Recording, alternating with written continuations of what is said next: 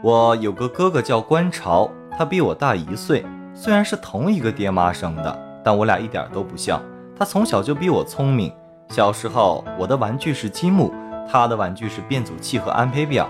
我还在学乘法口诀，他就已经开始背元素周期表。他和老师讨论运动的电荷产生磁场是否违反能量守恒定律。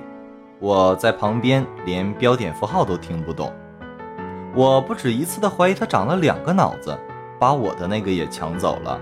小时候，我最羡慕的是独生子女，观潮跟我从小打到大，而且他从来不让我。去年我表姐生了二胎，大儿子闷闷不乐。吃满月酒时，观潮眉开眼笑的跟人家说：“恭喜啊，以后做错事可以找他背黑锅。”可见我小时候过得多么悲催。小时候，观潮总欺负我，不带我玩，还抢我零食。那时我比他胖得多，在打架上有压倒性优势，抢不赢我就动粗。但这厮是个演技派，我拳头还没举起来。他看到妈妈走过来，就立刻倒地抱头，趴在地上痛苦哀嚎，整个过程行云流水，一气呵成。于是我被妈妈暴打一顿。当然，我也有聪明的时候。妈妈教我们写字，我自己的名字还没学会，倒学会了写她的，在吃完的雪糕饼上写“观潮之墓”，然后端端正正地插在我家的花盆里。于是我又被暴打一顿。兄妹应该有很多类型，相亲相爱型、情同手足型、两看生厌型。我和观潮属于从小打到大型。观潮的嘴贱是天生技能，打娘胎里就有。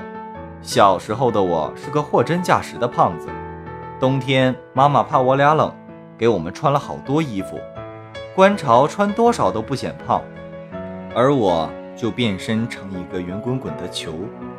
观潮担忧地说：“以后你怎么办？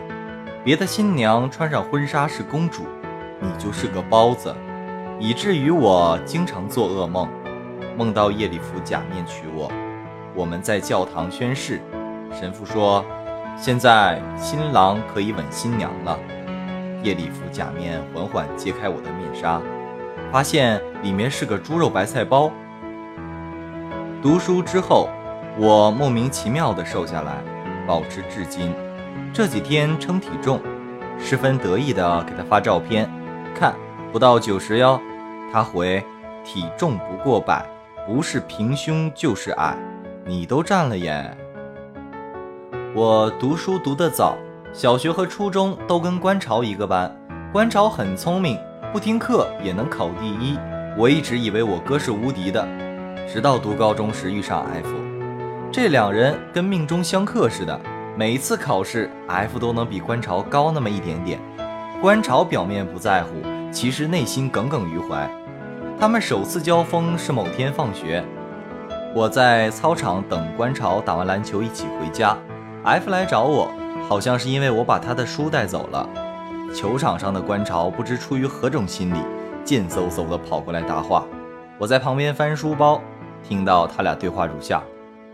要走了，明显没话找话。F 没回，满脸你是谁的表情。我是九班的观潮，自报家门，自信满满。谁？你不认识我？大为震惊。F 面无表情的摇头。我们一起上过奥数特训班，我是班长，你不记得了？F 继续面无表情。你真不记得了？每次考试我都坐你后面。我们考试是按名次排座位的，第一次月考我比你低五分，第二次是八分，上次我差一分反超，就差一分。F 继续无辜地看着他，我猜他肯定是想说点什么化解尴尬，但这个任务对他来说真是太艰难了。他想了半天才憋出一句：“那你再接再厉。”然后从我手里接过书，挥挥衣袖，飘然远去，留下目瞪口呆的观潮。小时候有个记者来家里采访，好像是因为观潮得了个什么奖。我到现在还记得那个记者的样子，特别装模作样。先是要观潮帮妈妈捶背，然后又让观潮辅导我写作业，他在旁边咔嚓咔嚓的拍照。开什么玩笑？观潮根本不会教我做作业，他的作业都是我在帮他做好吗？后来记者说要拍观潮的奖状，可能在他的心里，三好学生家里的墙都是用奖状糊的，可我们家真没有。观潮的奖状奖杯拿回来都随手扔。那天最精彩的环节是快要结束的时候，记者问：“能给大家分享一些你的学习经验吗？”观潮想了半天说：“没有。”那你为什么每次都名列前茅？他老人家脱口而出：“因为别人都太笨了呗。”观潮特别自恋，整天沉浸在我最帅的臆想中。女生多看他两眼，他就觉得人家喜欢他。在他心里，看他的都喜欢他，不看他的是性格腼腆，不好意思看他。他打小就是个御姐控，以前暗恋我们家一个远房表姐，表姐是个美貌的不良少女，高中没读完就退学了。在同年龄的女生还都灰头土脸读书的时候，他已经学会了化妆泡酒吧。观潮被他迷得七晕八素的。他不止一次地对我说：“胸大才配叫女人，你呢？”他嫌弃地扫我一眼，顶多只能算个雌性。我被他气得吐血。F 君很少用微信，朋友圈更是万年不更新，难得发张照片，内容是加班忙。下面迅速有人回复，同事 A 说：“F 少还在加班吗？嫂子看到会心疼的。”回复 A：“ 他睡了。”同事 B 说。你居然主动发照片，回复 B，嗯，同学 C 说，你这是要用青春搏明天啊，回复 C，没，同学 D，我们班就你最有出息，靠你光宗耀祖，回复 D，不敢，观潮说，出差，回复观潮，嗯，观潮说，我妹呢，回复观潮，在清迈，观潮说。你放心，他一个人去玩，小心老婆被人家拐跑。回复观潮，没事。观潮说你太宠他了，他会顺杆往上爬的。回复观潮，没有。观潮说靠，你能不能多回我几个字？回复观潮，不能。观潮说算了，我下个月来北京，你把时间空出来陪我喝酒。回复观潮，好。乔伊回复观潮。好啊好啊，我去接你，喝酒叫上我。回复乔伊，你怎么还没睡？乔伊说，睡不着啊，在床上躺了两个小时了，想去买安眠药，不知道哪里有药店。回复乔伊，不准吃药，找 room service 要杯热牛奶，喝了去睡，把手机关了。二十分钟之后我打你电话检查。观潮说，我操，你太他妈区别对待了啊！我跟观潮说，我觉得 F 变了。怎么？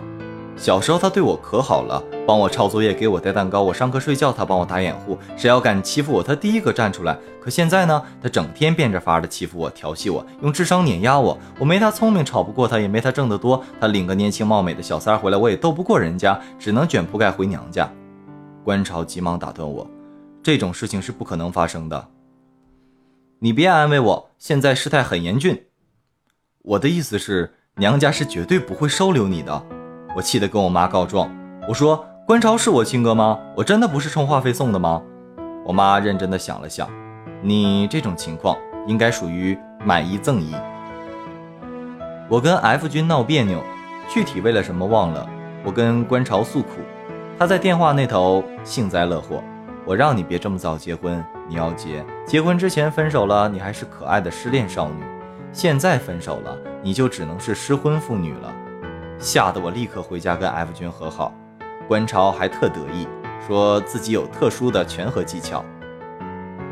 我们读小学时很风靡《小浣熊》里的水浒英雄卡，一九九零年代的人应该都记得，几乎每个人都在搜集。那时我跟观潮都没多少零花钱，但是观潮记性特别好，过目不忘那种。他看了一遍《水浒传》。第二天就到学校跟人讲故事，讲一个故事换一张卡片，就这样居然集齐了一百零八张。后来我偶然从床底翻出了这套照片，打电话给观潮，观潮啧啧感慨：“这都是他的童年啊，童年。”观潮说：“你知道那时候我为什么这么做吗？”我说：“难道不是因为你想显摆自己惊人的记忆力？”不是的，你记不记得那时候你喜欢林冲？班上只有程佳佳有，你让他给你看一眼，他都不给，叫你自己去买。我挺生气的，但是又没钱，只能这么做。我大为感动，当即答应帮他买他心仪已久的机械键盘。晚上我眼泪汪汪的跟 F 说这事儿，说着说着，突然一拍大腿，靠，被骗了。F 抬头问怎么了？我咬牙切齿，我才想起来，程佳佳二年级就转走了，水浒英雄卡是四年级才流行的。他陪我去逛街，我看中个杯子，三十五一个，我还价，老板便宜点吧，八十给我俩。老板乐了，姑娘你还帮我涨价了。我恍然大悟，哦哦，算错了。观潮在旁边说，不好意思，我妹妹十岁那年做过阑尾手术。老板问。跟杯子有关系吗？医生不小心把他的脑子也取出来了。他不紧不慢地说：“晚上跟 F 告状，说，皇上你要给臣妾做主。”他说：“好，朕这就帮你去欺负回来。”两个人关着门在书房站了一晚上查 box。第二天，关超满眼血丝地告诉我：“你男人虐了我一宿。”话是没错，怎么听起来这么奇怪呢？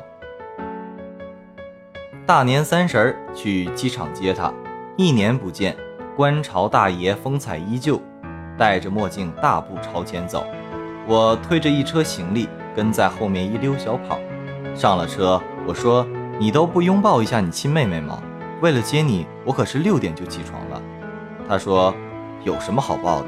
除非你给我报销机票。”我说：“滚！”回到家，他往椅子上一躺，扯着嗓子喊：“妈妈，我饿了。”我一巴掌拍他头上，要吃自己做。妈妈在厨房里说：“午饭马上就好。”我也扯着嗓子喊：“妈妈，你偏心，你从小就惯他，有本事你别吃啊！”呸！大年三十才回家的人没资格说这话，一个月不给家里打电话的人就有资格了。年前我工作太忙，一直忘记给妈妈打电话，这家伙消息真灵通。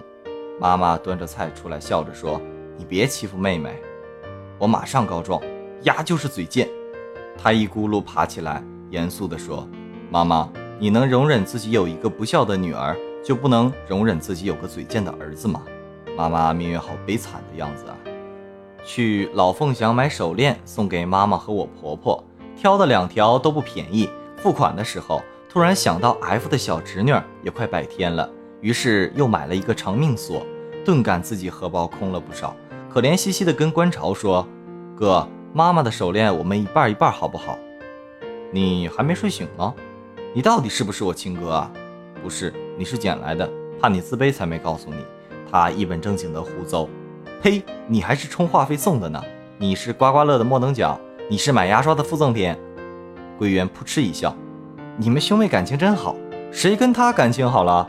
我俩异口同声。”六年级时，我得了一种很奇怪的病，叫脊柱侧弯。正常人的脊柱是一条直线，我的脊柱不幸变成了 S 型，是突发性的，至今没查出病因，属于天灾人祸吧。虽然现在我可以笑着说出这些，但那时候真的特别特别绝望，因为生病，我的整个身体严重变形，心肺被挤压，继续恶化的话，还有可能会瘫痪。而做手术需要很大一笔钱，家里拿不出。我对那段时间最深刻的记忆是，每天都会躲在被子里哭，又不敢发出声音。哭完了，第二天起来继续装开朗，装不在意，因为怕妈妈伤心。她已经够自责了。我每晚都失眠，失眠的主题是如何自杀。有一天晚上，观潮突然爬到我床上，很认真地跟我说：“你知不知道？”跳楼，除非正好脑袋冲下，脑浆蹦出来才会立刻死。很多人都是摔断骨头、摔破内脏，在地上挣扎很久，眼睁睁地看着自己血流光才能死掉的。他滔滔不绝讲了一晚上溺水、割腕、上吊，身体和心理都背负了极大的压力。就这样熬了两年，妈妈东借西凑攒够了钱，我终于上了手术台，我终于松了口气。却不知道这个手术的风险其实很大，医生说不排除术中死亡的可能性。妈妈是哭着签的术前协议。开刀后，我在 ICU 待了八个小时。观潮说那是他这辈子最煎熬的八个小时。他说那时他就站在医院的楼道里，很认真地想，要是我没挺过去，他就把名字改成我的，替我在这个世界上继续活。好在手术很成功，我至今能蹦能跳。有个细节我记得很清楚，为了引流手术残留的血垢，医生在我脊柱旁边埋了一根三十多厘米的引流管。手术十天之后要拔出来，我是个很能忍痛的人，拔的时候一直咬着牙忍，很清晰的感觉身体里那根管子擦着骨头一寸一寸的移动，疼得浑身都在发抖。观潮一直在旁边握着我的手，大概有十分钟，终于整根拔出来了。观潮还握着我的手，我叫他松手，他没反应。我抬头，第一反应是以为自己看错了，他居然哭了。他低着头，肩膀一耸一耸的抽泣，手还握着我的不放。后来我总拿这事损他，我说你太丢脸了，当着那么多人呢，你一大男人居然哭了。我以为他会像平时一样嘴贱反击，谁知他说：“是啊，妹妹太要强，哥哥什么都帮不了，只能帮他哭。不管有多痛，我都扛下来了。怎么他一句话我就鼻酸的厉害呢？”